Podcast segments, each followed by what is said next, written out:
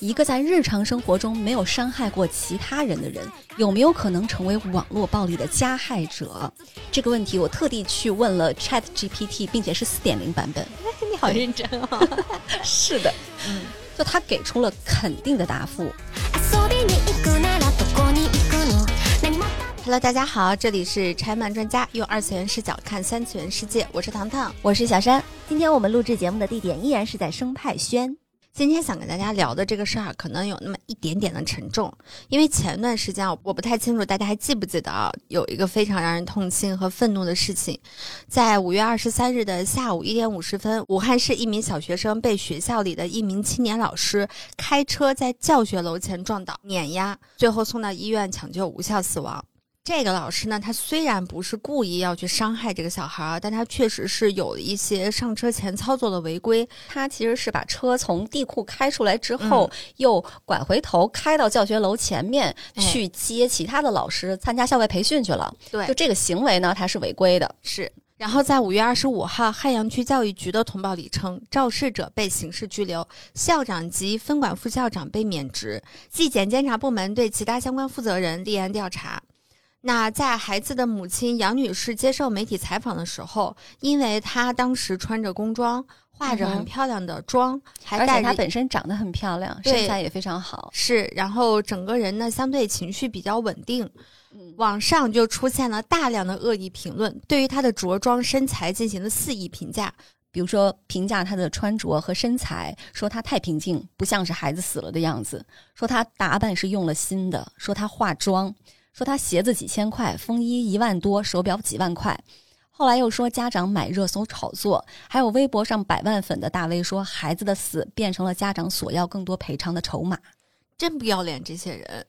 结果呢，就更让人难过的事情就发生了，在六月二号的时候，这位妈妈就跳楼自杀了。嗯，也就是说，在短短的十一天时间里头，一个幸福的一家三口就剩下爸爸一个人了，这得。让他多么崩溃，他就不敢想象的悲剧。而且有一种说法是说，爸爸嗯就在妈妈去世之后也想嗯轻生，但是被家里人劝了下来。虽然杨女士的自杀原因众说纷纭，但有一点是板上钉钉的，那就是说，在这件事情当中，网络暴力是绝对不可以被摘除的一个原因。是的，也就是在这件事情过去没有几天，六月九号，最高人民法院、最高人民检察院、公安部三个大部门一起起草了依法惩治网络暴力违法犯罪的指导意见征求意见稿，向社会公开征求关于这个法案的意见。嗯哼，嗯，今天我们也是想借由一个漫画来跟大家一起来讨论讨论这个问题，以及为什么会有那么多的人愿意去在网上当一个暴行者。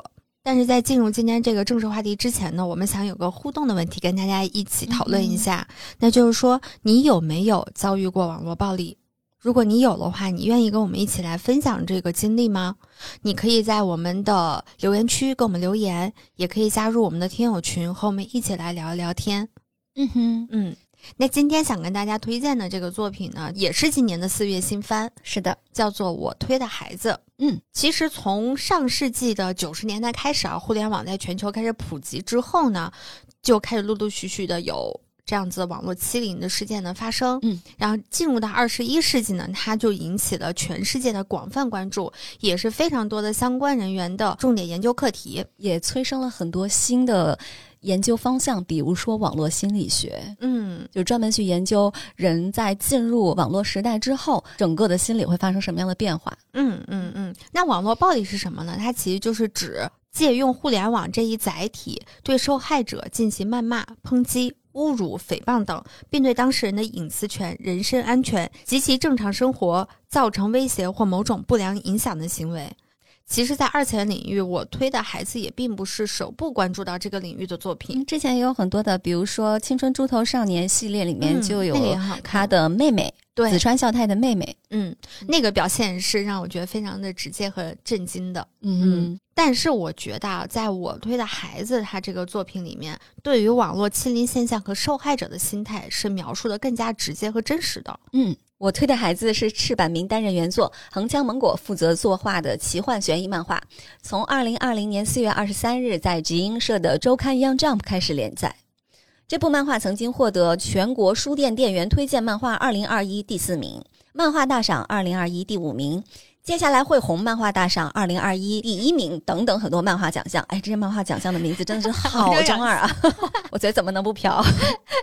就从他获得这么多奖项的认可看来，品质还是蛮不错的。所以很快就在二零二零年六月公布了 TV 动画化决定。嗯，原作作吧，啊小山应该也很熟。对这个赤坂明吧，他就是《辉夜大小姐想让我告白：天才们的恋爱头脑战》的作者。就曾经一度被我们误认为是一个女孩子的男性，哦，我曾经以为是一个不会烂尾的作品，结果这是烂出天际，我真的是三观尽毁。嗯那它的一大特点就是高开低走，嗯而且后期发病完全崩坏的那种。嗯那这一次赤坂明聚焦的，它不是校园恋爱了，而是日本的偶像圈、演艺圈、饭圈。至于后期会不会像《辉夜大小姐》那么拉胯的话，现在还不好说啊。嗯最起码目前看到的第一季可以看。那我们先来跟大家介绍一下这个故事吧。首先要解释一下这个片名啊，就是我推的孩子，可并不是说把孩子从悬崖上推下去。然后我是凶手，是我推的。对我推这个词，它其实是日语表达的一个意思啊，我不会念，就跟大家就说了哦，西啊，对对对，小常会念。对，然后近些年呢，它是衍生为了最新的术语，指的就是说我支持某一个人或某个东西，比如说偶像、动漫角色，我可以把它理解成我喜欢的什么什么东西，呃或者或者是什么什么人。哎，对那你推谁啊？啊，周杰伦啊，哦，那我推李现啊。对，李现是我推，大概就是这个意思了啊，对，就是大概就是我们是他的粉丝的意思了。嗯，所以我推的孩子的意思就是我粉的偶像的孩子。这是一个多么可怕的嗯，对。偶像嘛，就是贩卖的是青春啊等等一系列的。嗯，这个故事呢，发生在一个偏僻的乡村医院。雨宫五郎呢，就是这家医院的男妇产科医生，平时呢特别热衷于给患者推荐他的单推，单推就是我就粉这一个。就类似像我们的唯粉这样子的词语。嗯嗯，那他单推的是偶像团体 B 小厅的 C 位 idol 新野爱。小爱，五郎之所以喜欢小爱呢，五郎。嗯串戏念出来就很奇怪，是因为他在四年前呢曾经治疗过一个身患重病的小女孩，叫沙里奈，而小爱呢就是沙里奈最喜欢的 idol，他给病痛当中的沙里奈呢很多的安慰。然而，沙里奈最终依然在他十二岁的时候就离开了人世了。嗯哼，然后那段时间呢，小爱突然间传出身体不适、暂停活动的消息，紧接着，啊，五郎就接诊了一位年仅十六岁却已经怀孕二十周的孕妇。嗯，这个孕妇呢，正是小爱。看着对腹中双胞胎充满期待的小爱，五郎决定用自己的方式守护爱豆，就是帮他接生。其实也 啊，也很奇怪的守护方式帮啊。爱豆接生，我的妈呀！对对对对对，我觉得他也是在替他的曾经的那个病人沙里奈在完成他的守护吧。嗯哼，然而，就在预产期当天呢，五郎在路上遇到了一个神秘男子。这个人呢，不知道从哪得到消息，知道小爱怀孕生子了，然后他就会觉得小爱作为一个偶像背叛了他这个粉丝。谈恋爱都不行，还怀孕生子啊对天哪！五郎就明确的感受到了这个人带来的那种威胁感，然后就追着他一路跑上了山。结果万万没有想到，他被这个男的给一把推到了山崖下，就死了。嗯啊，男主出来不到三秒就死掉了。五郎再次醒来，发现自己转生成了小爱的儿子，被取了一个特别中二的名字，叫星野爱久爱海。这个爱久爱海，它其实是一个日本人读英语的方式吧，它嗯实际上的意思是水蓝宝石，啊，简称为阿库雅。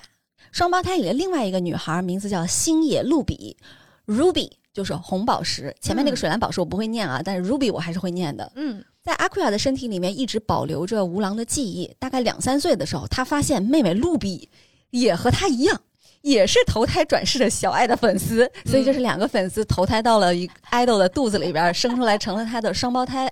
啊，那后面会揭晓，卢比其实就是以前病逝的十二岁女孩沙里奈，但是他俩一直互相不知道，他们原来是医生和病人的关系啊，反正现在已经到第八集了，还没有见到他们去揭开这个秘密。啊。对，反正兄妹俩就整天勾心斗角，然后在妈妈面前就是争宠的那种。嗯那兄妹俩慢慢长大以后呢，就各自展现出了当演员和当偶像的天赋。哥哥是当演员，妹妹嗯是当偶像，他们就在自己的单推身边慢慢的长大。就是这个画面，就是我投胎成了周杰伦的女儿，然后在他的身边长大。去看妈妈表演的时候，两个人会拿着荧光棒在里面跳应援舞，特别可爱。所有人，因为当时大家还是小婴儿。对，当双胞胎四岁的时候，小爱已经满二十岁了。就作为偶像，他事业有成啊，马上就要在东京巨蛋进行演出了。这个就相当于咱们在鸟巢开演唱会。嗯那小爱考虑到孩子慢慢长大懂事儿了，希望给他们完整的父母之爱，于是就联系了他们的亲生父亲，提出见面。嗯，但是没见着面呢，就在演出的前一天，因为小爱刚刚搬了新家嘛，没想到被追上门的私生饭刺杀，嗯死在了兄妹俩的面前。你看，哎，你以为是个女主角吧？她哎哎，哎呀，嘎嘣又死了死了。嗯嗯，这个私生饭很快也就自杀了。这个人其实应该就是就是以前杀那个医医生的的，对，嗯，那阿奎亚在悲伤之后就冷静分析了吴郎和小爱的死，认为一定是有人把小爱的行踪透露给了私生饭，嗯，嫌疑最大的就是他们的亲生父亲。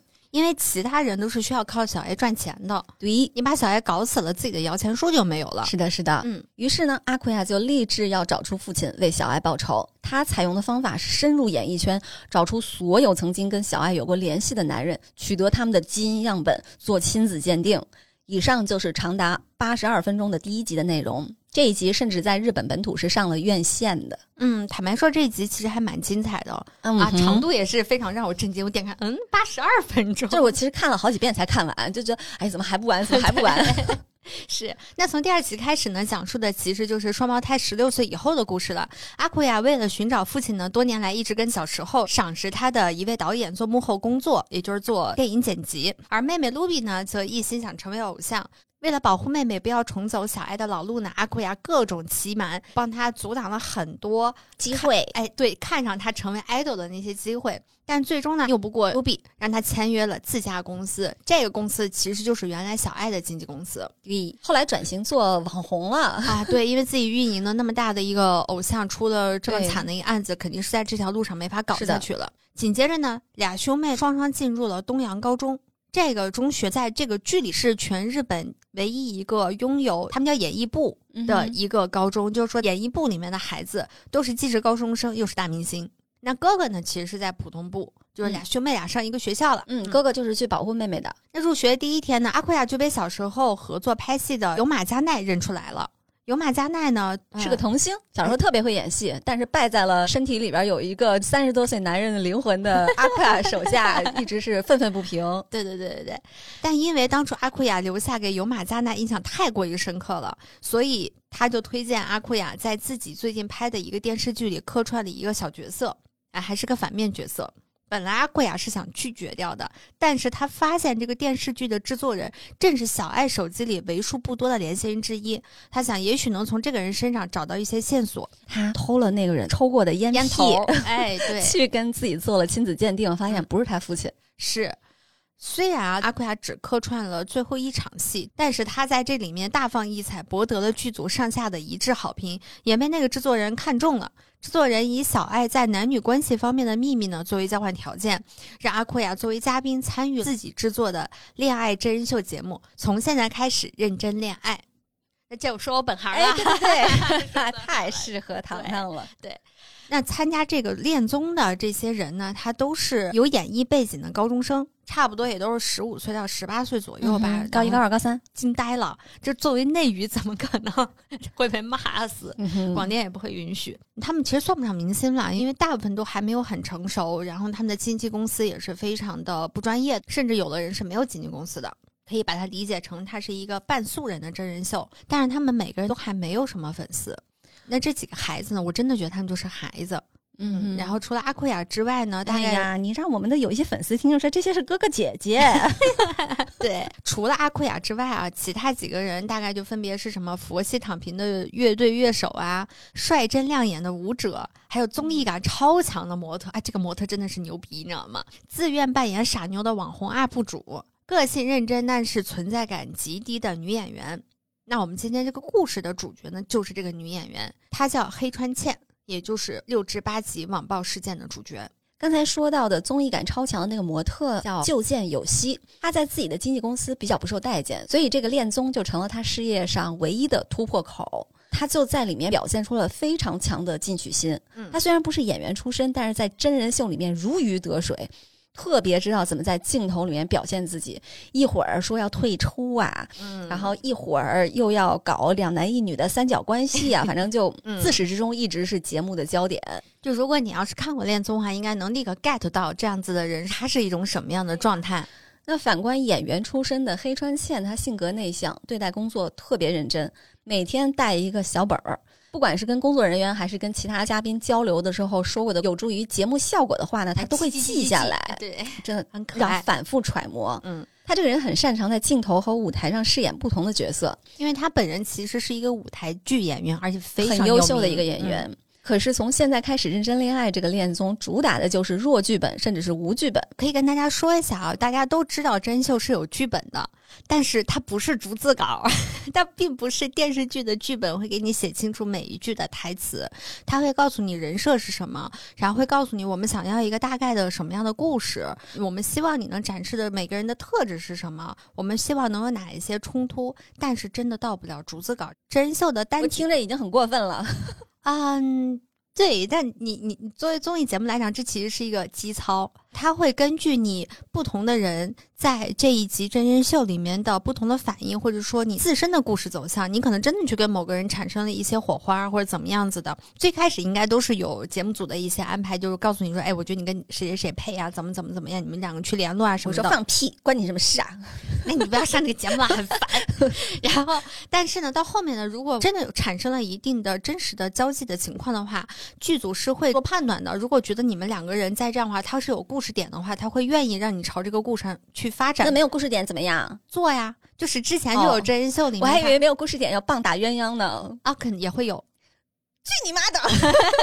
对，因为之前就有国内的恋综，它其实会安排工具人进来，就是如果这一两集大家还没有进行一个很热闹的一个状态的话，他会真的安排一些演员进来，然后来搅浑水。所以你以后要做素人恋综的话，千万不要找我这样的人，因为你要想让我跟谁好，或者是不跟谁好的话，我都会掀桌子。你没有机会了。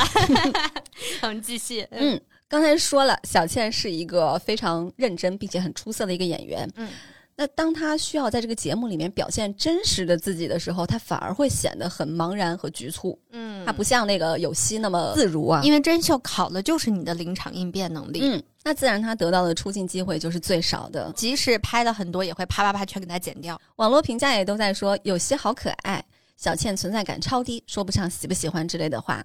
小倩因此就受到了来自她自身和经纪公司的双重压力，因为感觉到这个女孩是一个还心还蛮重的。嗯，但是说实话，她那个经纪公司做的也很烂，你有什么资格去嫌弃你的那我跟你说，经纪公司就是这样的。他没有什么资格去嫌弃他的员工，是因为他们在后面整个事件，在网暴这件事情上表现出来的他们的专业水准就是我觉得很真实，就是这个鸟样。OK，啊、哦，我又得罪了谁？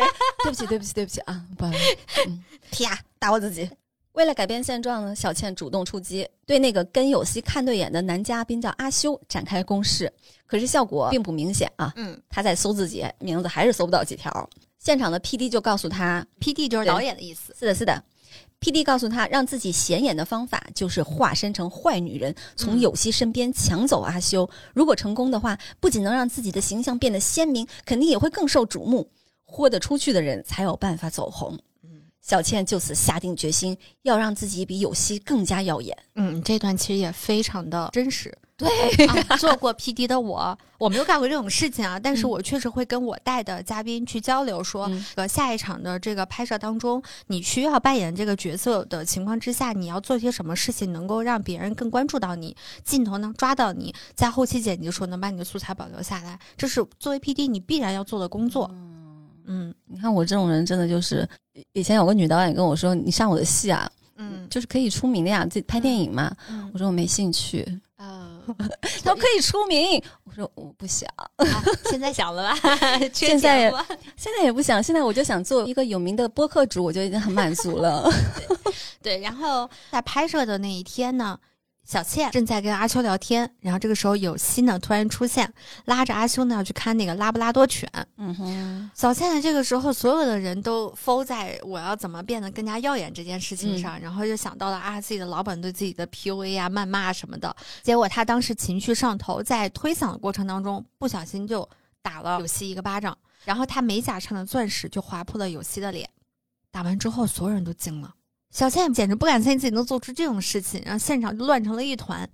这时候呢，有希突然间跑过来，一把抱住了小倩，告诉她说：“我很理解你的心情，你一定是很焦虑的吧？因为你一直一直都很努力，想要回应大家的期待，所以想去做好自己并不擅长的事情，你才会迷失自己，你才会做这样的事。”然后当时小倩一下就整个人就绷不住，就哭了。因为其实，在节目之外呢，这俩小姑娘关系其实是非常非常好的。无意中伤到有希的那个美甲上的钻石，其实是有希给小倩做的美甲。嗯哼，在做美甲的时候呢，有希也流露出来，她其实知道小倩背负着很大的心理压力，她也希望小倩可以加油，不过自己是不会退让的。在现场的时候，有希说完那些话之后。两个小姑娘就和好了，但是在旁一直观看的阿库雅就非常冷言冷语的说了一句：“如果是在学校，这只是个马上能和好的小争执。可是就算当事人把事情都解决了，网络也不会这么放过他的。”果然，之后发生的事就如阿库雅的猜测一样。节目组呢，为了博收视，就做了诱导性的剪辑和字幕。节目播出之后呢，小倩呢就遭到了大规模的网暴，网上充斥着对她的恶意的评价，比如说她在摄像头拍不到的地方肯定做过更过分的事情，直接报警抓他吧，有希好可怜啊，不起眼的女人就会来这套，她是这个节目里最无可救药的人，在你动手打人的一瞬间，你的人生就结束了，没有你的话，大家会更幸福的，等等等等。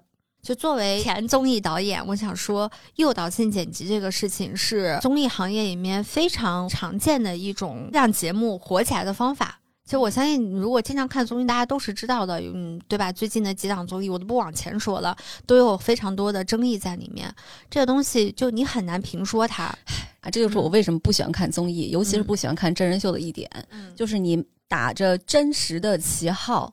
实际上，在通过各种各样的方式在操控我、操控舆论，这是让我最不能接受的一点。你要么就告诉我，这节目就彻头彻尾的是一个假的。嗯，可是你刚刚说那个点，其实它非常微妙，彻头彻尾的假的，它不是。我可以告诉你，因为我拍过太多人说了，它有些东西它真的就是现场发生的，是很真实的人性的反应，但是。它是被有选择的放出来的，所以你说他是介于啊，它真的是介于就真和不真的这个灰色地带的，所以你很难去评说他。这也是为什么我跟谷歌我们都不是很愿意再往这个行业里面再走的一个很重要的原因，就会让你觉得很不舒服。就就算是不做综艺啊，我做其他的电视节目的时候也有出现过这种情况，就是嘉宾的立场嗯有问题嗯，然后老板跟我说不可以。我说那行，我给你颠倒是非吧，然后生生的把所有的谈话通过剪辑来扭转，记操记操，太懂了，太了解了。对，嗯，就是我不想干这一行，我也不爱看这些节目的原因。嗯，那话说回来啊，刚开始被网暴之后，性格认真老实的小倩在网上公开道歉，结果非但没有被原谅，反而越来越严重。那从那个时候开始，网上就出现了更多残酷的言论，比如说你为什么还活着？还活着难道不丢脸吗？看着你的脸我就觉得恶心，滚出我们国家吧！日本的耻辱！如果你消失，每个人都会很高兴，以死谢罪吧！消失吧，丑八怪！好过分哦，这些话。我们的网暴也不差，我只能说，但每一次看到都会觉得啊，为什么要说这些话呢？资深的网红 UP 主呢，就告诉小倩，这种事对越是认真的人伤害越大。如果当事人不去看那些批评，倒是还好，但还是会有人将这些意见全部往心里去。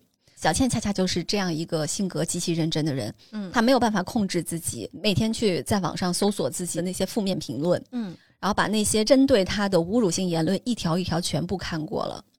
在家里面面对妈妈的时候，小倩是强颜欢笑的，因为她跟妈妈提前说了，你不要去看这个节目。嗯，然后妈妈平时也不太用手机上网嘛。那在学校里，同学们会在小倩背后说各种各样的坏话，有时候可能也是出于妒忌啊，或者是种种原因，也有校园霸凌啊之类的，让她的精神压力大到出现了呕吐。网暴继续。那开始出现了对小倩妈妈的攻击，伤害到家人了。是说妈妈没有把她教好，所以才养出这种烂人。经纪公司就叮嘱她不要发任何的消息，可是保持沉默也成了这些网暴者的攻击点。反正就不管你干啥，我就是网暴你。嗯，之后呢，有一段内容其实看着还蛮让人难过的。嗯那其实是回顾了小倩她从小是如何一步一步走到现在这样的演艺之路的一个过程的。嗯，她小的时候就是从小姑娘开始啊，她在剧团里面就努力的学习，认真的锻炼形体，观摩别人演出的时候奋笔疾书记笔记。对这个习惯就对保留到了真人秀里头。然后在家里面挥汗如雨的反复练习，为了不落下功课，深夜还要努力的去学习。但是这段画面的配音却让人非常的震惊。嗯，这是一群人在辱骂小倩的声音。他说有男有女，：“哎，对，说他乖宝宝的嘴脸也全部都是演出来的吧？背地里肯定也是和男人乱搞，根本没有认真工作吧？一脸全世界都围绕着我的表情。结果他也只是个有钱人家的千金，肯定不懂什么叫努力吧？这种人不管做什么都是没用的，好像也不会有朋友。他肯定会被一群男人簇拥着，只要不顺心就会大发雷霆。自我中心的女人，这里已经没有你的立足之地了。这段话有很多人糖糖讲的好好哦，学的好到位哦。就这些人，其实有很多人都是他的同学。你也不知道他是真同学还是假同学，反正就是在网上跳出来。嗯，然后就说啊，他的私生活很淫乱，说他丑，让他去死。更让他伤心的是，曾经有一个还蛮支持他的一个粉丝，就说过去因为喜欢小倩的认真努力，嗯才一直一直在关注着他。但是他现在觉得这是假的了，这个偶像他再也不会推了，也就意味着他脱粉儿了。对这句话给了小倩一个非常大的打击，算是压死骆驼的最后一根稻草。之后呢，在一个下着大暴雨的雨夜，小倩独自出门，一直走到了一个桥上，准备跳下去自杀。这个时候，一直关注他的阿库亚，包括他们其他的跟他们一起拍综艺的小伙伴，都一直在找这个女孩。嗯在这一刻，他被阿库亚救下来了。阿库亚和小倩被带去了警察局，那些恋综的嘉宾们也都因为担心小倩来了。阿库亚问小倩准备怎么办，会不会退出节目？毕竟是节目制作组没有尽到保护未成年人的责任，应该是他们被追责，所以退出也是合理的。这个地方还蛮理想化的，呃，是的，嗯，而且我现在也理解了为什么会设置是一个未成年人的恋综，虽然是很真的是很不合适啊，对，但是他是想把网暴和青少年放在一起。嗯，因为青少年他他的人格是在养成的过程中的，嗯他们其实很脆弱，而且全世界都在研究如何应对针对于中小学生的网络欺凌，嗯，就是一个区别于对成年人的非常特殊的一个领域嘛。是，那小倩感受到大家的善意，虽然很害怕，但还是决定不退出节目，还是很不服输的。面对刻意煽动舆论的节目组和网上口无遮拦的酸民，阿库亚决定发起反击。首先，他利用那些在警察局蹲守的媒体记者，曝光了小倩因为网络暴力自杀未遂，引发了热议。那有些人收手了，有些人继续发表恶毒言论，它其实就是至少形成了一个讨论的舆论场嘛。嗯，第二步，制作组既然可以为了节目效果移花接木、断章取义，那啊，阿奎啊跟导演学习了这么多年幕后的工作，那他也会用相同的手法，嗯，做一个恋综嘉宾眼中的从现在开始认真恋爱。，他决定发一个视频。对，阿奎亚首先找到了 PD，想方设法要来了小倩和有希和好的视频。嗯，就是有希抱着小倩说那段话的视频。对的，接下来呢，每一个嘉宾都贡献出了自己手机里面拍的照片和视频。那个乐手还写了一首曲子，嗯网红 UP 主呢，用自己在网络传播方面的经验对他进行指导，嗯，然后再由阿奎亚制作成视频传上网，果然引起了强烈反响，成功扭转了小倩的形象，也解决了网暴事件。嗯，顺着你刚刚的话说，我觉得这也是这个故事他为什么会挑选到中学生，嗯因为中学生他在这个性格养成过程当中，他还没有。成为一个定性的人，他有一些善和恶的东西，他是不确定的。嗯，嗯，所以他才有可能在这个状态下流露出来很真情的一面。是的，但如果你是一个成人世界的节目的话，它未必会出现这样子的视频，或者说大家一起去共同去反抗这件事情，因为成人世界就要复杂很多，嗯每个人的利益纠葛就会复杂很多。嗯我们在我推的孩子中目睹了小倩被大规模网暴，直到风评扭转，然后再风波平息的全过程。这其实中间是隔着一个安全距离的，并且最终有了一个还不错的结果。但实际上，这个故事是有真实原型的。现实中的那个女孩就还蛮悲惨的，她远没有小倩那么幸运。是的，嗯，因为她最终也是自杀离开了这个世界。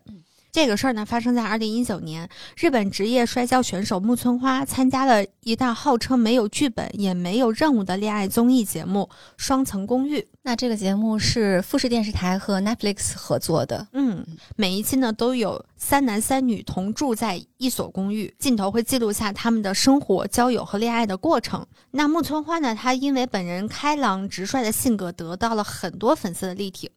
那引发争议的这件事儿呢，是发生在二零二零年三月三十一日上线的这一期内容里。当时呢，因为同样参加节目的小林在洗衣服的时候，没有注意到木村花有一件非常珍惜的摔跤服也在洗衣机里头。那那件衣服还蛮贵的，合人民币大概两万八的样子。哎呀妈呀，真贵呀！然后他就把自己的衣服也丢进去了，洗涤烘干，导致呢木村花的摔跤服呢缩水了。这个还应该对职业选手还蛮有影响的，嗯哼，嗯。然后木村花呢就当场就飙泪，然后冲着小林大喊说：“麻烦你多替别人想着点好吗？看不起人也要有个限度吧，等等。那可能是情绪太激动了嘛。是是是，因为咱们生活中跟朋友吵架都吵得对 天崩地裂。是，然后他甚至还拍掉了小林头上戴着的帽子。嗯，那这段内容呢，在五月十八号在富士电视台播出之后呢，木村花的行为就引起了观众的热烈讨论，网上出现了一批打着正义旗号的网暴者。在社交媒体上留下了大量刻薄、恶毒，并且充满人身攻击的留言。据木村花说啊，他每天都能收到至少一百多条攻击性留言，每天都活在痛苦当中，这个精神状态也不是很好，濒临崩溃的一个状态。在五月二十三日的后半夜，木村花的母亲因为联系不上女儿，就去了她的公寓，发现门上贴着正在产生硫化氢的贴纸。消防人员破门进入之后，就发现倒在床上的木村花了。负责抢救的医院确认他已经死亡，而且在现场发现了内含产生硫化氢药品的容器，嗯以及给母亲的遗书：“对不起，谢谢你生了我。”那木村花没有小倩的那份幸运啊，身边也没有阿库亚和支持她的小伙伴，他的生命就这样停在了二十二岁。好年轻哦，应该说在国内是一个刚刚大学毕业的年纪。是的，而且他作为职业摔跤手，其实在日本是非常有名。他的职业生涯应该也正好是在一个黄金点上。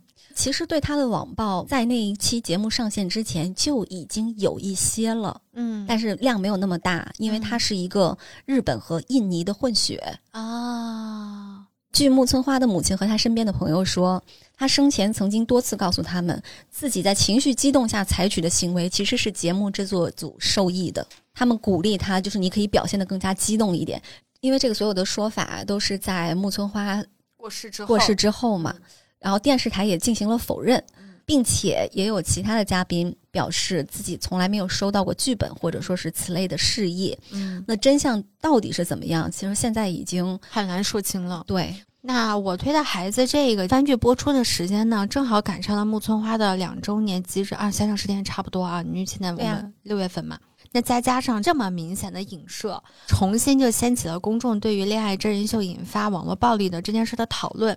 那这也引起了木村花母亲的强烈不满。因为据他母亲说，那里面的很多网暴的言论，嗯公开的那些网暴他女儿的言论嗯是有很多一样的。嗯，他表示把自己女儿的网暴事件这么原封不动的呈现，就是对于喜欢木村花的人的一种伤害。嗯呼吁木村花的粉丝呢去抵制我推的孩子。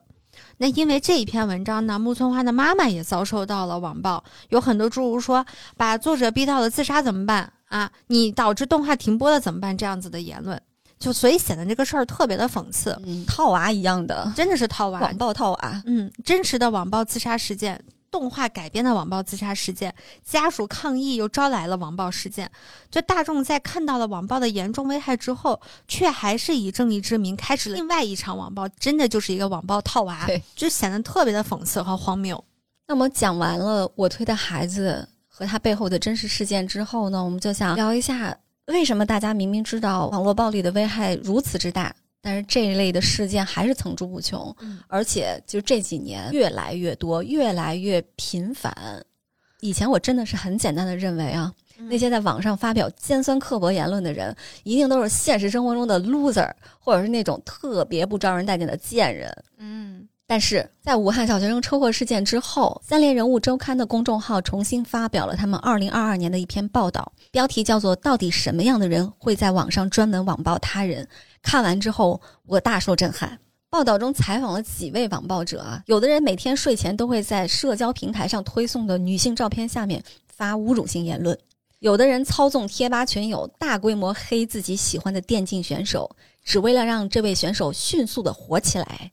啊，是的，黑粉儿也是粉儿啊，也是，这可能也是，嗯，饭饭圈思维了。啊，饭饭饭圈基操吧。对，还有的人网暴在网上发布日常生活 vlog 的抗啊，这个我知道哎，嗯，有的人就热衷于辱骂发表支持平权信息的网友，还有的人甚至会搜索并且曝光别人的工作地点，侵入到人家的真实生活。刚刚小川说的这个曝光别人工作地点这事儿，其实我们之前在一个共同的微信群里面，嗯一个爱好就是同号群同号群里面就遇见过，简直让人震惊。就因为你觉得他们产生冲突的那个事情，真是小到芝麻粒儿大那种的，嗯你万万没有想到，真的会有人去搜索曝光别人的工作地点。我们当时在想啊，就这些人到底在生活当中是什么样的呢？那三联这篇报道在开篇就给出了信息，这些躲在匿名面具之后的网暴者们，他们并不全是生活当中不如意的那些失败者，他们大多的年龄都不大，但都有着不小的网龄。他们涉世未深，也有着各不相同的人生经历。有的是想通过互联网主持正义，实现抱负；有的只是出于发泄、无聊、玩笑或者焦虑。他们其实就是现实生活中的普通人，但在网络上，他们可能会表现出来极度的冷酷、漠然和固执。最让我惊讶的是啊，在这位记者的调查当中发现，当他联系上这些网暴者，他在和这些网暴者进行一对一沟通或者说交流的时候，这些人他面对一个真实的人的时候，其实是释放出了相当的善意的。你是没有办法把他们的所作所为跟记者交流的这个人去对得上号的。整篇报道看下来，他其实没有给出很明确的结论，就是说到底什么样的人才会成为网暴者。但是这些接受他采访的网暴者，你会发现他们都不同程度的处于压力之下。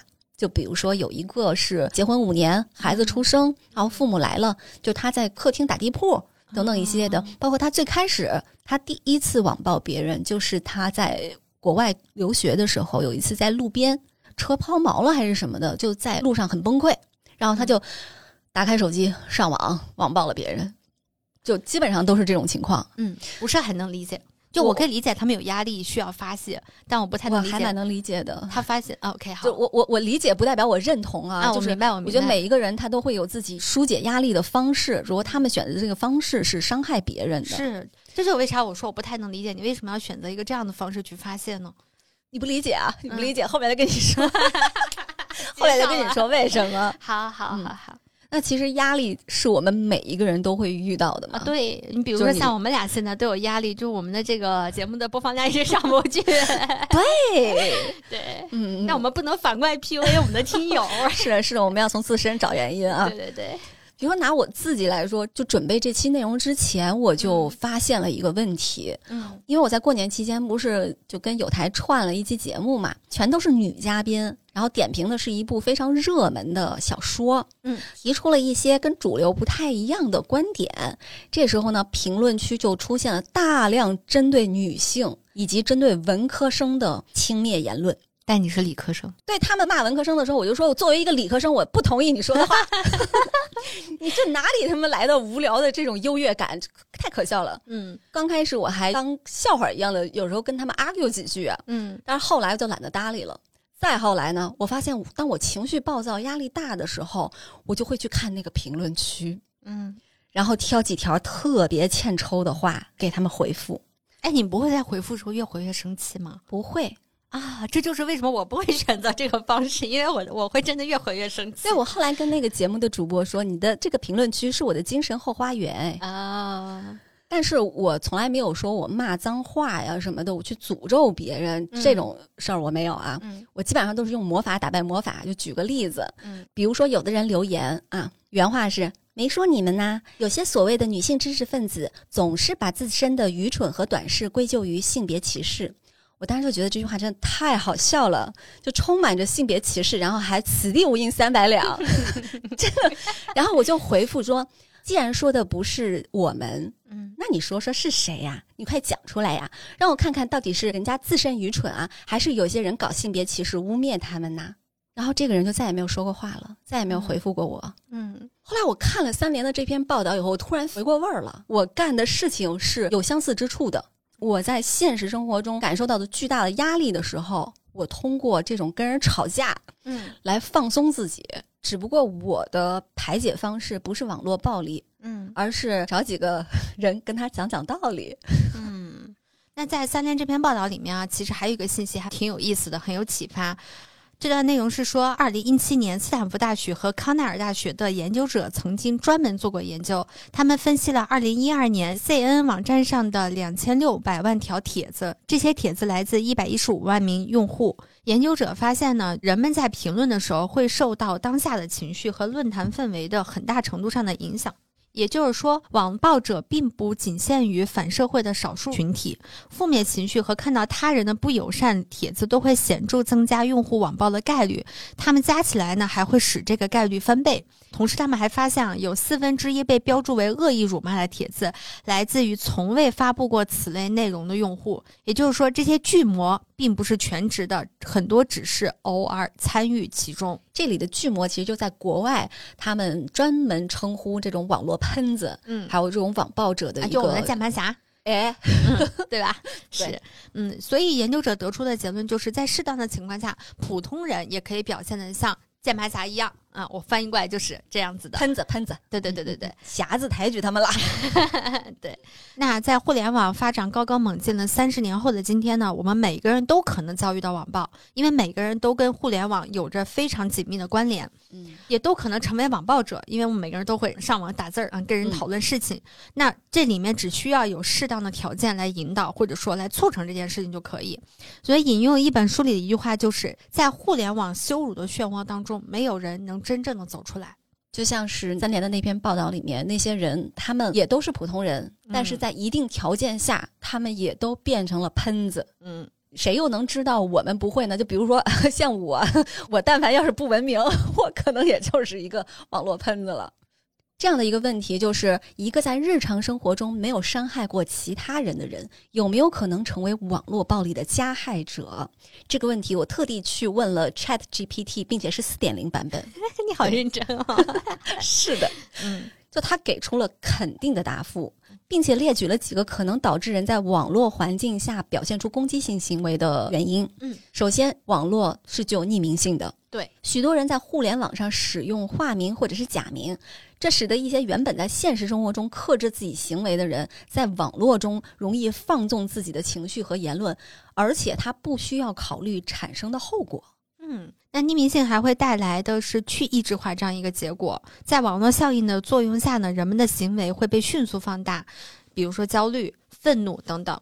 举个例子，就是如果你啊一不小心百度了一下，说我今天哪个地方不太舒服，有可能就会发现啊，他告诉你是绝症，结果去医院一看呢，医生就说你可能就是睡觉没睡好。而且我身边所有的朋友，一旦要是怀孕的话，我会一定会跟他说，你千万不要上网去看那些论坛，千万不要加入那些妈妈群啊什么的那种。我我干过这事儿，我告诉你很焦虑。对，这是负面的情绪嘛，嗯它还有一个正面情绪的去抑制化，嗯就是人会变得更慷慨，嗯更愿意付出，嗯更愿意分享。嗯。可能在现实生活中你不会跟人说的话，你在网上就跟人说了。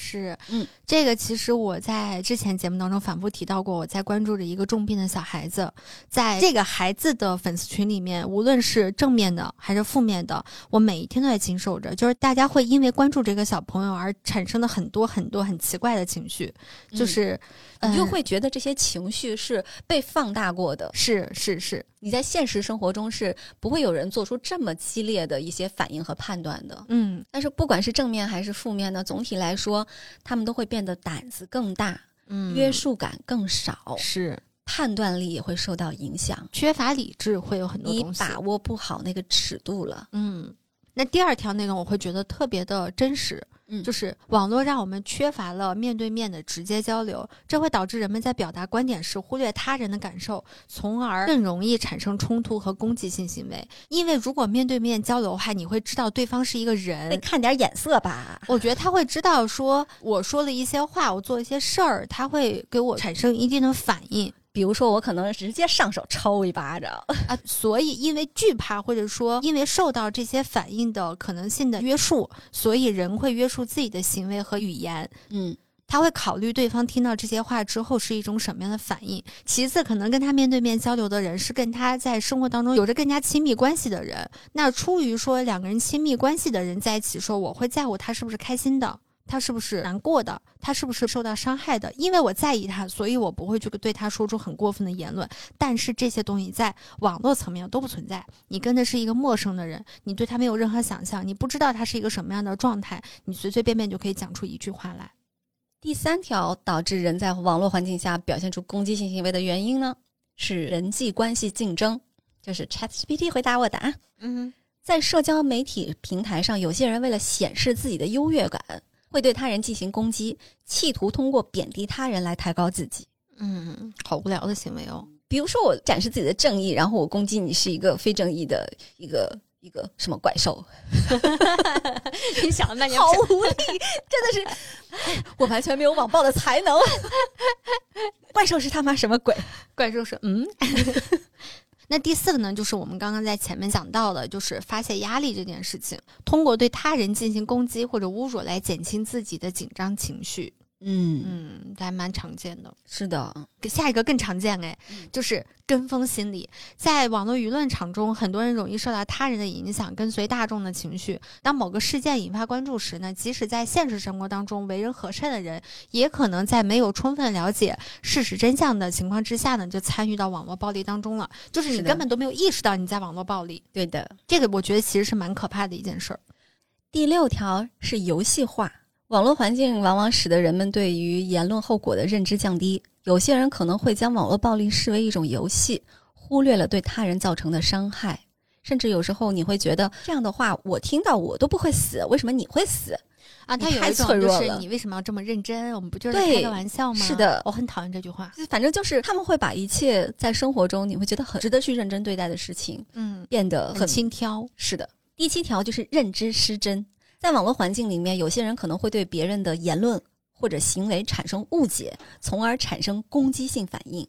这个东西就是不是就像有时候咱俩说这什么，我说别出门了，就微信里边开开会得了，你会说不行，嗯，咱们很还是要面对面交流，嗯嗯嗯，有时候话说不清楚，这就为什么我知道你是一个不爱接电话的人，但是为什么我愿意打电话，是因为我觉得打字有的时候是你没有办法表述清楚你的意思的，嗯。嗯，然后你也不太清楚对方是一个什么真实的意思，嗯。我需要这种非常直接的交流，能够快速的把这件事情给讲明白，它其实是避免产生很多的信息偏差。差的一个，嗯嗯，但说实话，我觉得在网络暴力当中，有的时候这种信息偏差是被人为刻意的。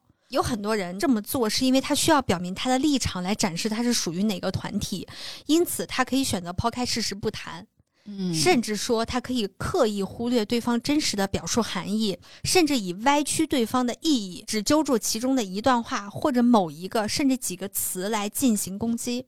我就在前两天遇到过这件事情。那天我看到我特别喜欢的一个娱乐公号，就那个公号写文章真的是利益很高。他写了一篇关于啊还挺有名的一个大画家的八卦，但是利益非常的好。我看完之后我就留了个言，我说以后这样质量的文章请收费。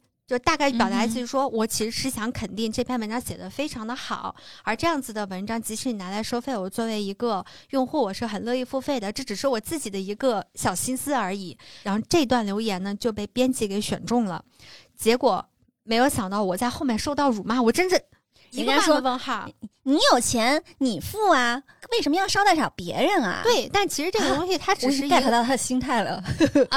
对，但是问题就是这个话，你可以内心说我不在乎啊，但你留出来，然后我说这只是我自己在表达我的想法，关你什么事情？你为什么要对我指手画脚？然后他就说啊，你认真了，怎么怎么地？就是你懂吗？我相信他明明清楚的知道这件事情和那个工号是不是将来收费没有必然联系，但是他就一定要进行一些反驳和辱骂。我跟你讲，如果拆漫专家的公众号啊，有人收到这么留言我也会放出来的呀，放出来是很开心的，就是 就是代表着人家认同了我们这个内容是有价值的。是的，我相信小编选择我这条留言的原因也是这个，但并不代表我下一条就要收收费啊 但是这些人就会觉得说，公众号的那个编辑看到这一点就选择下一条收费了，然后就开始长篇大论的对我进行辱骂，我真的一头的问号，我不太清楚这条东西到底踩到了他什么样的点，我就问他，我说你的生活当中是不是除了这个工号以外就没有任何值得你去关注的事情了？哎，你也很认真哎，一个 比一个公号。收费就能让你愤怒成这个样子是干嘛？人家还没有收费呢。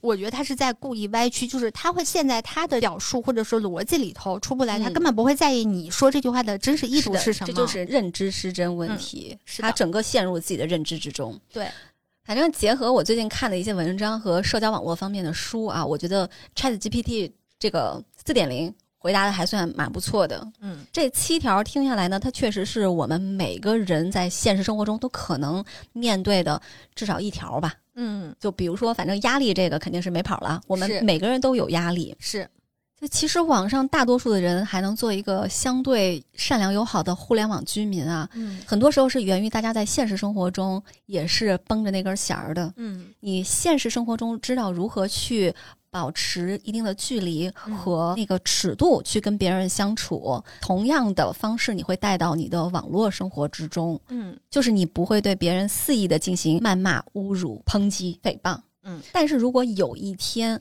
当大家的压力大到那根弦儿崩断的时候，嗯。我其实是觉得啊，会不会裹挟在里面成为一个网暴者，嗯，真的不好说。反正我不敢说我自己是一定不会的。我觉得对于我来讲就分事儿，这个事儿如果真是让我觉得可能是需要走到失控那一步哈，我也无法控制我自己。但是你要相信一点，嗯网络带给人的影响绝对不是你现在能够意识到的，嗯它是彻底的改变了人类社会整个的运作的方式的，包括你的心理。是有可能在你没有发觉的情况下，你就已经走上了那条路了。嗯，我觉得可能在我们这个时代人还能有稍微明确点的感受，是因为我们经历过没有网络的时代嗯，和网络逐步兴起以及网络大繁荣的这几个非常明确的阶段。了！这短短的几十年，居然就经历了这么多。对，小的时候八九十年代时候哪有什么互联网啊？即使有那个时候我们也接触不到，因为它还嗯是一个还蛮需要花钱的事情。那个时候我们都还没有那么多钱去做这个事情。我们的童年和少年时代是在百分之百的真实世界当中度过的。即使我们有网上交友，啊，更多的是 QQ 群，来自于班上的同学，然后你的老师，你现实生活当中的真实朋哎，友。我还聊，我还去过聊天室呢，但那个时候聊天室的人，大家都是很真的很单纯，很单纯，很单纯。对，但现在可不是这样了。就在三年的那篇报道里头呢，记者也有提到，这些网暴者大多数从小就生活在被手机和电脑还有嗯 iPad、短视频包围的这样子的环境里，是名副其实的网络原住民。他不像我们，我们是后来加入的。的。嗯，他们能够熟练的在网络世界里游走，也在不知不觉当中被这个世界塑造改变。来自美国奥格斯堡大学研究学者认为，网暴也可能是一种移情缺陷。人的大脑主要是为面对面交互而设计的，它还无法适应属于互联网的通信方式。在这里，人们习惯用文字、表情符号啊、表情包、图片传递信息。一些习惯于此的年轻受访者在接受采访的时候，也要求用打字来完成。也就是拒绝电话采访啊之类的。啊、反正我觉得我一样尿性。但说实话，如果有人在跟我沟通的时候拒绝用语言，只是用文字或者是在网上这样，我会非常的崩溃，因为我根本没有办法知道他是一个什么样真实的人。看谁求谁了。嗯，我我会很难适应这个状态。对，嗯，嗯，因为我真的是觉得他们是无法传递真实的情感的，这也是嗯三年这篇报道里面给出的，就是人们是无法通过屏幕上的文字真实的感受一个人活生生的存在的。去年拆漫专家因为接了一个单子嘛，对，我们做了一个定制节目，定制嗯。节目《DX 人格》，它是对一些 Lofter 上面比较有名的 UP 主进行采访嘛，嗯。就会发现我们收到了他们的文字。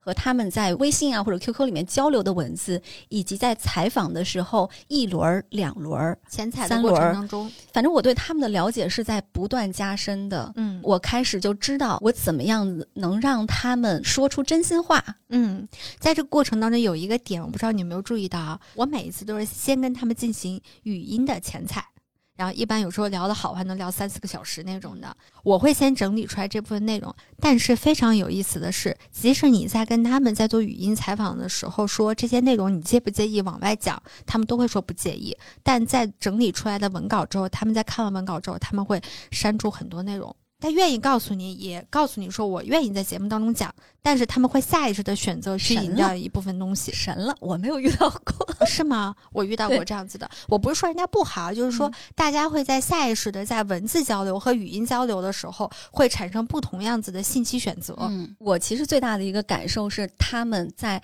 看完文字以及最后听完节目的时候，无一例外给我的反馈都是这个节目让我重新认识了自己，啊，对，是，就是他们都不了解的自己。嗯。这就是真实的交流一个特别不可取代的一个地方。是的，当然我们上面说这些不是说去指责九零后、零零后，我们俩都是八零后，都是受着这种这种舆论 PUA 长大的一代，什么八零后垮掉的一代、哎小皇帝的一代，怎么怎么的。定要 PU 下下一代的啦。对，但是因为他们是出生于这个时代的人，而互联网又是在飞速发展和普及的过程当中，深入到了我们每一个生活的角落的一个新兴技术，那他们不可避免的就会被这样的技术所去裹挟。特别大的一个问题就是网络究竟会给人类社会带来哪一些变化？嗯它有好的变化，嗯有坏的变化。嗯，最可怕的其实是未知的变化，是，就是针对他的一切研究和对策，它全部都是滞后的。嗯，就像我们在一开始说的武汉的那个事件一样，网络暴力其实已经很多很多年了，在我们的文化当中也出过非常多很恶劣的网暴事件。但是直到这个事件之后，我们的那个法律的正规角终于出来了。也就是说，我不相信我们的法律从业者或者相关的管理者，他们一直不关注这件事情。而是说，他们也是经过很长时间的分析、提炼，然后才嗯。发现说我们要进入到立法，因为立法是件非常严肃的事情，它不能随随便便就因为一个社会现象就随便去立法，经过缜密的判断，而这个过程当中又会产生多少像武汉这样的悲剧，是你没有办法去哎，预计的。这个事情就是连网络普及要比我们更早的日本，嗯，在网络欺凌写入刑法，嗯。都也只是去年、去年还是前年啊，反正就是这两年的事儿。是，但互联网的发展是飞速的，互联网发展技术是飞速的，我们马上可能就要进入到一个更加全新的一个互联网的技术带给我们的冲击的一个时代。那嗯在那个技术状态之下，又会发生什么样子的类似像网络暴力这样子的恶性的事件？你根本就是无法得知的。所以大家在考虑这个事情的时候，必须要关注的一点就是，技术它绝对不会仅仅止步于技术本身，嗯，它会彻底的改变我们是，所有的思考方式。嗯，刚才这个奥格斯堡大学研究学者他提出的这个观点呢，其实很多领域的研究者都有相同的看法，就是说互联网原住民。他们跟之前的一代人不一样的地方，嗯那有一本书叫《网络心理学：隐藏在现象背后的行为设计真相》。这本书里面，作者就提到了二零一四年针对美国 Facebook 用户的研究中发现啊，六十五岁以上的用户平均有一百零二个朋友，嗯四十五岁到五十四岁之间的用户平均二百二十个，嗯，二十五岁到三十五岁的用户平均有三百六十个，十八岁到二十岁之间的用户呢，平均有六百四十九个。嗯，就是这个数字，你乍一听起来好像还行。平平无奇啊。，对，因为你的微信列表一定都比这个人数多。是的，嗯，但是牛津大学的心理学家和人类学家罗宾·邓巴曾经提出过一个观点，就是说灵长类动物的大脑它都很大，嗯，因为它要在复杂的社会关系里面生存。嗯那事实上，动物群体的大小可以通过大脑皮层的大小来预测，特别是大脑额叶。嗯那人类的大脑很很大，因为我们喜欢群居，嗯这样子我们才能处理复杂的人际关系嘛。是根据人类大脑的平均大小，个人可以处理的社会交往或者是普通朋友以及维护稳定的社会关系的平均数是一百五十个左右。这个数字被称为邓巴数。嗯，就这个数字在人类历史上一直是一个一直是这样的，平均的一个状态。甚至说很多人他在举办婚礼的时候，嗯大型一点的婚礼啊，人数也差不多是一百五十个，啊，就是能够你 hold 得住这个场面的，明白了。就是再多真的是有点 hold 不住啊。嗯凡是超过邓巴数的环境呢，因为它太复杂了，所以你就没有办法以最佳的状态去处理好社会关系。嗯你，想想，哎，这我现在特别能明白，我为什么当时我不是在婚礼这件事情上跟我父母有非常强烈的争执嘛？对我接受的就是十桌以内的亲友，就是嗯我接受的是真正看着我长大和我关系非常好的亲密的朋友们来，我们不是办婚礼，而是办一个小型的家宴，嗯因为我觉得他们是对我是真心关心的。但是嗯，最终的结果就是我们大概搞了三十多桌，就是有一大半的人说我可能这辈子就是见了那么一面。反正搁你，你肯定是不开心的嘛。我相当不开心嘛。对，所以我现在我觉得可能看到这个地方，我大概能明白我的不开心是来源于什么了。就是那些人，我不想处理跟他的人际关系，他也不可能跟我人生在发生任何连接。我只想嗯要的是跟我亲密的那个朋友，而那个人数恰好就是在一百五十个人范围之内。哎嘿，因为我当时当时大概算了一下，如果我要只请我真正认识的那些亲朋好友，包括我爸爸妈妈的朋友啊，嗯大概人数是在一百到一百二十左右，嗯，就是大概就十桌到十二桌，不会再多了，一桌十个人。嗯。然后再加上帮忙的一些朋友，也就是一百二十左右，它真的就是非常完美的扣在了这个里头。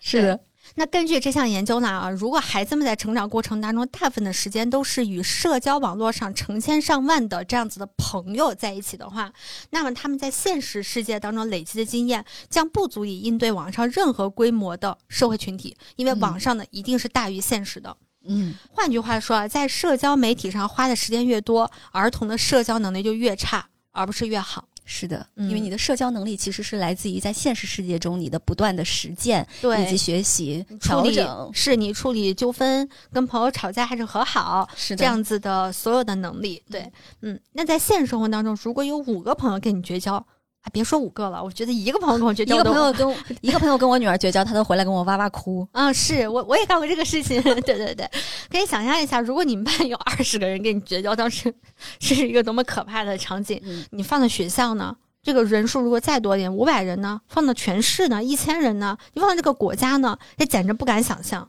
在这种情况之下，大部分的人，我就干过这事儿，就是你会生病，这种生病它可能是真的生理上意义的生病，也可能就是心理上的疾病。那我们可能就会躲在家里头啊，躲在被子里面，出现严重的焦虑或者说抑郁的这些行行为。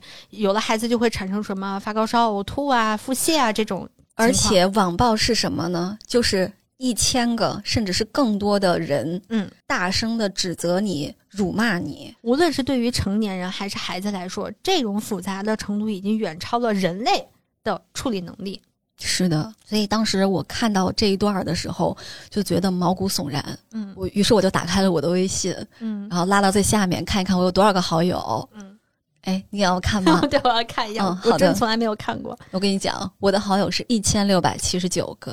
啊，我比你还多点儿呢，一千八百六十四个哎，社会人儿。啊。但说实话，我可能真正长期联系的也就是就含群在内啊，嗯，六十四个吧，就了不起了。哎，你这怎么怎么怎么算出来的？没有，我。就是大概大概想了一下，就是你算上你的工作里面经常交流的这个嗯嗯嗯同事，然后算上你经常聊天的群，再算上你的生活当中的朋友什么的，我估计也就是四五十、五六十撑死了。人纵观人类历史啊，一个人他能处理的邓巴数是一百五十个，嗯。而且是在没有互联网和社交网络出现的前提下，嗯。因为那些人是他真实的生活在这个现实世界里面的，嗯。所以他们的心理机制和人际交往能力都是在现实中锻炼出来的。嗯，那么你想想，对于那些互联网原住民，对他们来说，除了要面对远远超过邓巴数的朋友的数量，嗯。还会因为经常使用网络而挤占了在现实世界中进行人际交往的机会。那这方面的能力，他长期得不到锻炼，他自然会有缺失的。嗯这两个真是加在一块儿就是雪上加霜啊！对，这就是其实前面说到的移情缺陷的问题。嗯，是。嗯当然，这个不是说所有的人都是会这样的，它嗯还是一个少数。嗯。那除了发表帖子之外呢，就是现在随着自媒体的兴起，视频也好，公众号也好对，那流量当道，网暴就以更加可怕的或者说狰狞的面目出现了。就对于受害者的伤害其实是更深的，因为大家拥有了更多的发声渠道，或者说发声的载体和方式。在自媒体时代，作为普通人，你的一个很小的错误就会被无限放大，还会被没犯错儿，都有可能给你捏造出来一个错儿。对，就是歪曲事实嘛，对你进行大肆污蔑、恶毒的攻击。而作为一个普通的事件路人，你是很难在这么纷繁复杂的网络言语当中判断出来事情的真相的。嗯，那在这个过程当中，你如果贸然发声，就有可能会变成一个网暴者的帮凶，甚至你就是网暴者本身。之前也有一个让我们觉得非常震惊的案件，就是华东师范大学女研究生郑林华被网暴自杀的事件。而她被网暴的原因，仅仅是因为她把头发染成了漂亮的粉色，来纪念她美好的大学生活。坦白讲，就是在去年我大概生完孩子，嗯，一个多月之后，就我出了月子之后，我就去把头发染了。我我当时染的时候，是我避免染到头皮，这样的话我可以有效的隔绝它在母乳这个层面上的伤害。但是我一定要染，就是我觉得我生完孩子，我依然是我自己，我依然要美。但你想，如果这个时候我被发在网上，会呈现一个什么样的状态？就是你居然不管孩子，敢去染头发。所以我看到这个事情的时候，我特别有感触。大家记得前面讲的那个木村花，她也是一个一头粉色头发的一个女孩儿。嗯我确实去看了他那个 Instagram，他最后一张照片就是粉头发的他抱着他的养的小猫咪，嗯，然后就说“我爱你，要永远快乐哦”。对不起，那是他二零二零年五月三十号发的照片，也就是说发完这张照片之后，很快他就自杀了。其实，在我们家附近也有住了一个女孩，那个女孩也是个长发，粉色的。我女儿每次看到她的时候，都会跟我说：“那姐姐头发真漂亮。” 是啊，是很好看。对，包括郑林华这个事情，我前几天再回头再看有一个视频，糖糖也看了，嗯，就是讲中国的女性这一百多年来她发型的变化。化，其实看前半段的时候，你会觉得特别的阳光积极，因为它会串联起整个中国社会发展的历史啊你。会觉得我们一直在变好。对，到了最后是一个穿着学士服的一个女孩，她染着一头粉色的头发，就同一个演员演的嘛。嗯，这时候从天而降了一盆墨水。嗯，然后那个女孩就在哭，然后这个视频就到这里结束了，就是专门为郑林华制作的。对，那这个女孩呢，她是个杭州人，她出生在一九九九年，好小。是的。二零二二年五月，她马上大学毕业了，就把头发染成了喜欢的粉色，拍了两组写真，还发在了小红书上。那个时候，网友还都是比较友好的。嗯那在六月，她大学毕业拿到了学位证书，毕业证书，省优秀毕业生证书，是一个在学业上来说非常优秀的一个女孩儿。嗯她在小红书上给自己写了一段话，她说：“不要变成无聊的大人，不要说谎，不要为了钱放弃自己坚持的东西，不要做不喜欢的工作，不要浑浑噩噩的过一辈子，不要和不喜欢的人结婚然后再分开，不要忘记我。”七月十三号，她成功保研进入了华东师范大学，拿着还没有拆封的录取通知书去医院看爷爷，然后现场打开通知书，一字一句的念给爷爷听，因为他从很小就没有妈妈了。然后爸爸工作也很忙，他是跟在爷爷身边长大的，所以他第一时间就想跟他生命中最重要的人分享这个喜讯。嗯他当时把这一幕就用手机记录下来了，发在了社交平台上。从那一天开始，噩梦就出现了。二二年的七月十四号的那天晚上，有陌生网友私信告诉郑林华，有营销号盗用了他的照片，三张配图分别是郑林华俯下身跟爷爷说话，爷孙俩手握着手，以及录取通知书。下面的评论区是铺天盖地的污言秽语，说郑林华是夜店舞女、酒吧陪酒的，甚至造谣他跟爷爷是老少恋，特别恶心。接下来，这些照片被抖音上一大堆教育类账号盗用，编成了专升本的故事，以此来卖课骗钱。郑林华担心更多人被骗，然后特别好心，他整夜的去刷评论，收集这些诈骗的账号，发布在自己的小红书上。而面对这样子的网络暴力呢，郑林华也在不断的发帖，接受媒体采访。二二年八月开始，郑林华陆续起诉网暴者，要求他们删帖、道歉，并且赔偿。而且他要求的赔偿金额只是四千块，这些是他收集证据以及起诉的基本的成本。但他的这些维权行动啊，在社交媒体上就引发了继续的发酵，评论区又掀起了浪声更高的质疑和辱骂，说他炒作、消费爷爷、想红想疯了、玻璃心等等等等等等。郑林华在每一条恶意评论的下面都礼貌的回复说：“您好，我是当事人郑林华，您对我有任何意见，请直接与我对话。”二零二二年十一月二十四日，郑林华因抑郁症住院。二零二三年一月二十三日，二十四岁的郑林华自杀身亡。二零二三年的二月十九日，郑林华的好友公布了他的死讯。郑林华去世之后，有网友质问那些曾经网暴他的人，大多数网暴者依然不认为自己有错，轻飘飘地说：“你问我歉疚吗？刚得知消息的时候，应该是有一点吧，有罪的雪花嘛。虽然不喜欢，但也算不上仇怨，在我只当他是口角罢了。”就像男女对立当中，只有上层赢了，当事人和网络暴民对立，只有媒体赢了。我也不过是短叹一声，跟所有人一样，以后该咋过还是咋过呗。哼恶心。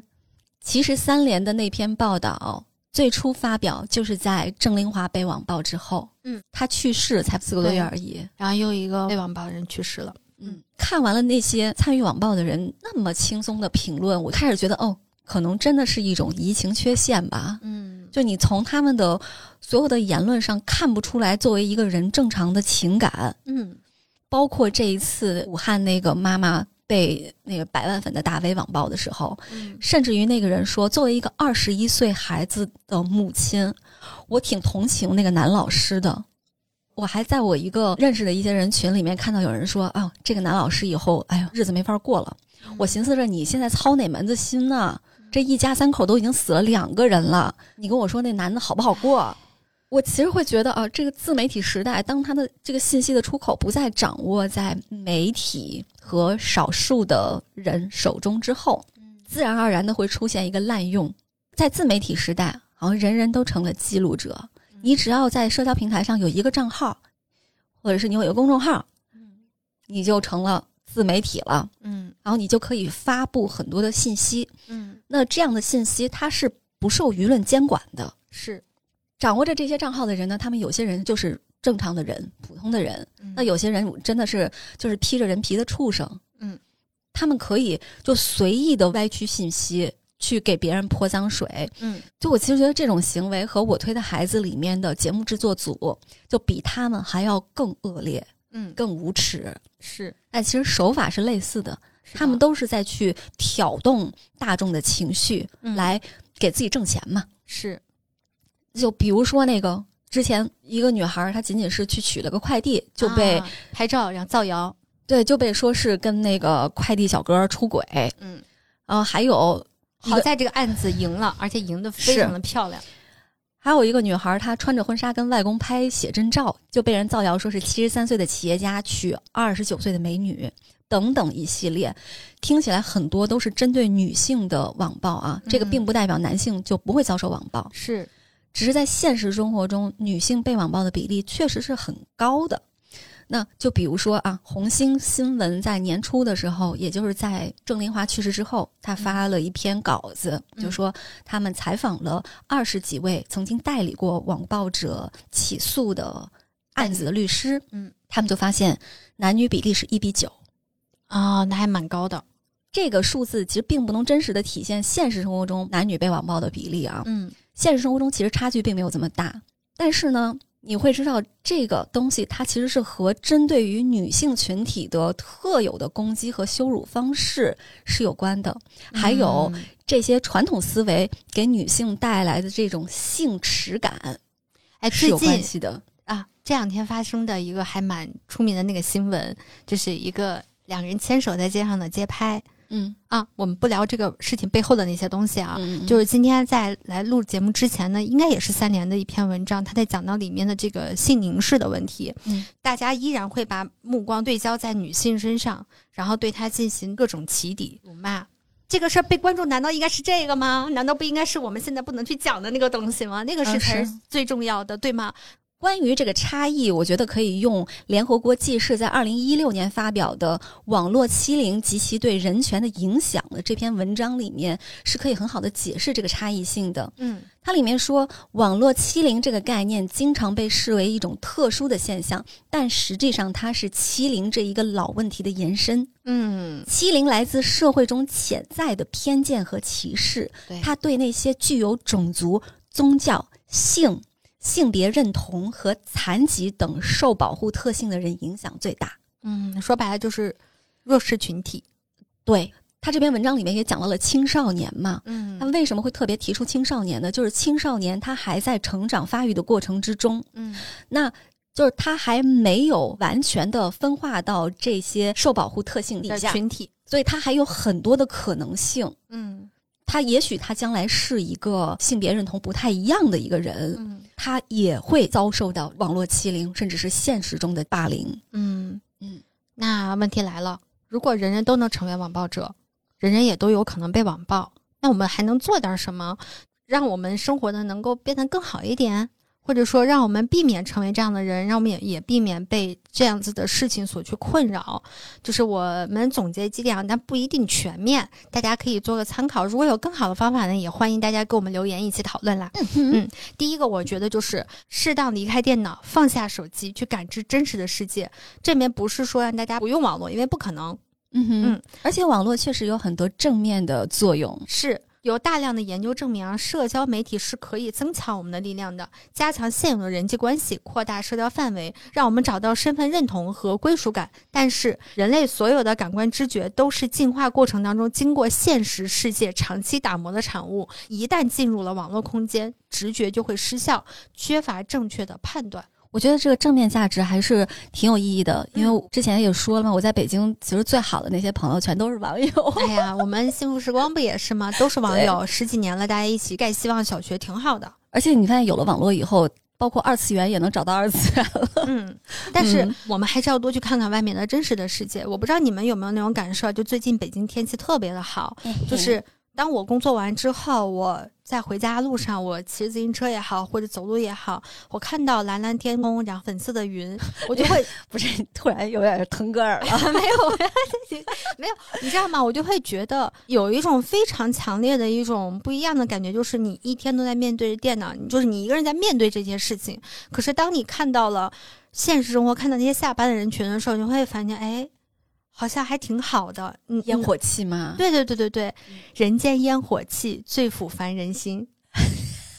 哎呀，这是某一个综艺节目他们写的啊，不是不是我的原唱啊。嗯这但我觉得这个话真的是蛮对的，最抚最抚凡人心，抚慰的抚。就是哦哦哦，我还以为是那个腐女的腐。呃 OK，因为它是一档美食节目，嗯就是他讲的人间烟火气，就是其实是我们大街小巷的大排档啊，啊，最抚凡人心，嗯是因为只有接地气的生活，才能平复你在生活当中的非常多的复杂情绪。嗯，嗯，还有就是要走出家门去认识具体的人，关心具体的人，嗯这就是相对于前面我们说的那个面对面交流了。嗯，因为面对面交流的时候，对方给你的反馈是即时的，哎，并且它是包含了语言、肢体、表情，甚至是微表情的。嗯这样子，你才能学会怎么样跟别人有界限、有距离的相处，摆脱可能伤害别人的说话方式。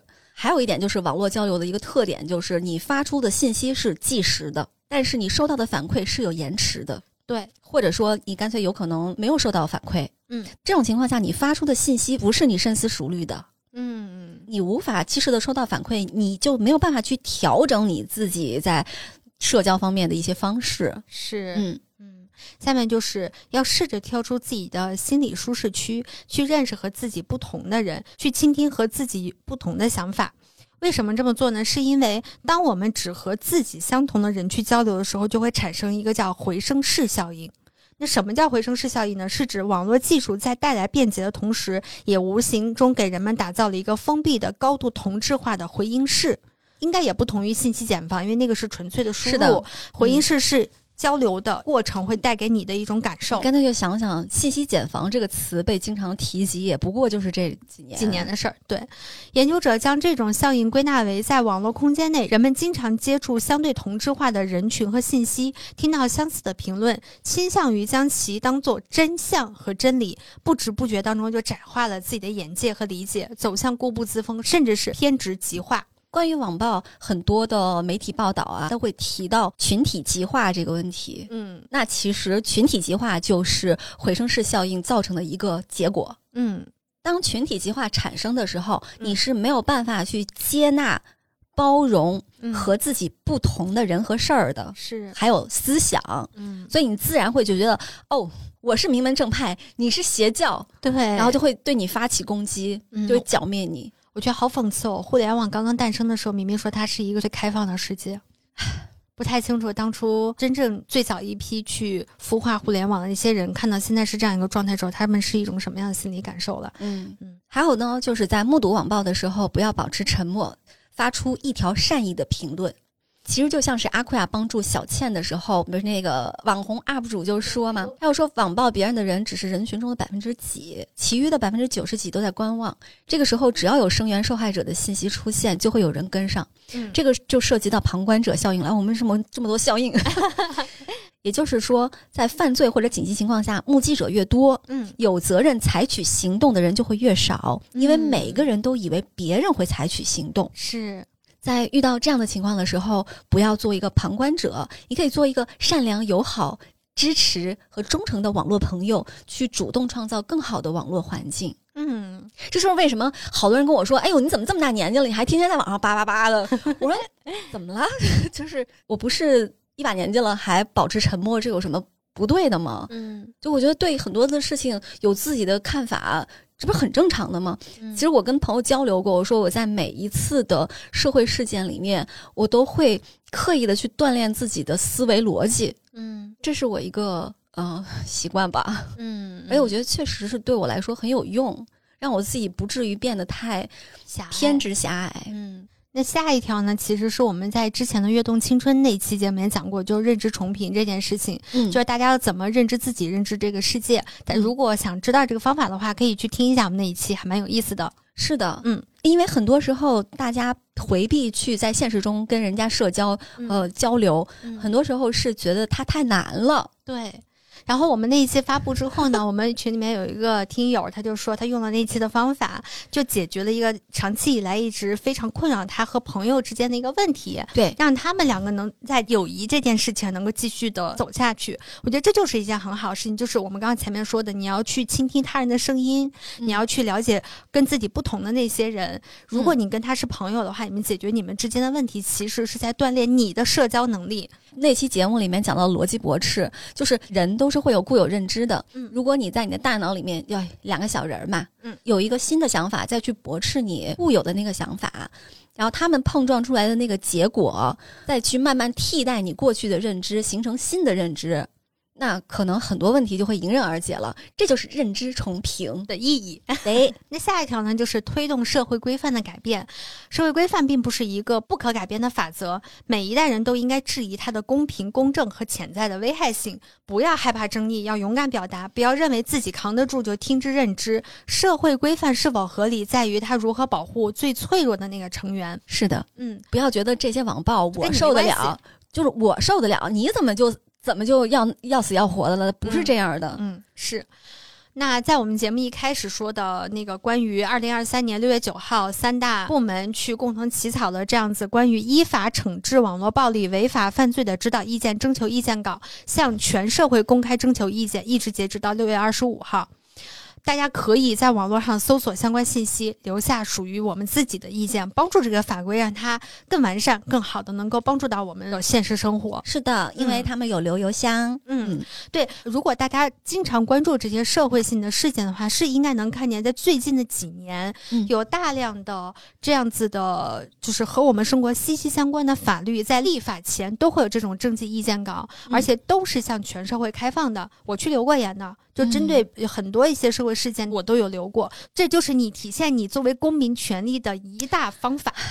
这就是我特别特别讨厌听到一种说法，就是这个社会就是这样啊。嗯当我们说这个社会就是这样啊，那是其实是把自己的责任剥离出去的，嗯也否定了自己可以做的一些事情。嗯，那么今天我们就给大家抛砖引玉的举了一些我们认为我们可以做的事情，嗯，比如说最起码一条善意的评论，嗯，我们是可以做到的吧？是不出门，嗯宅在家里面也是可以做到的。是嗯。嗯，以上呢就是我们今天的这期节目的全部内容了就。没有想到我推的孩子这么一个三观有一点怪怪的作品，能够能够引申到这个程度。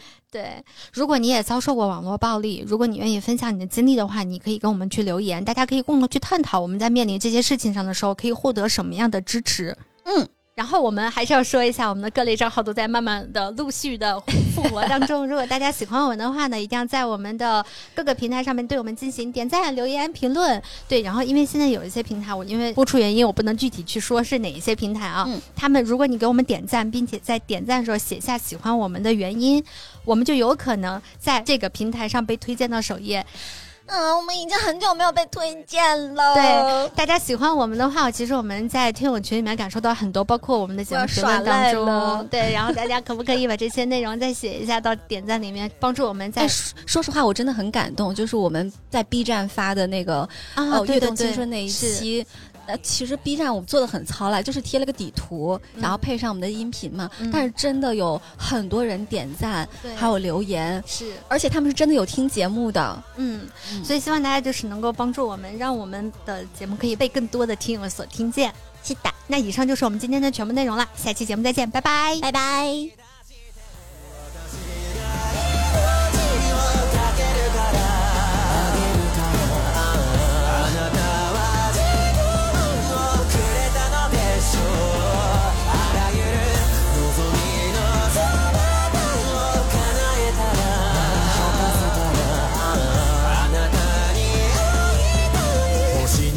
愛をかけて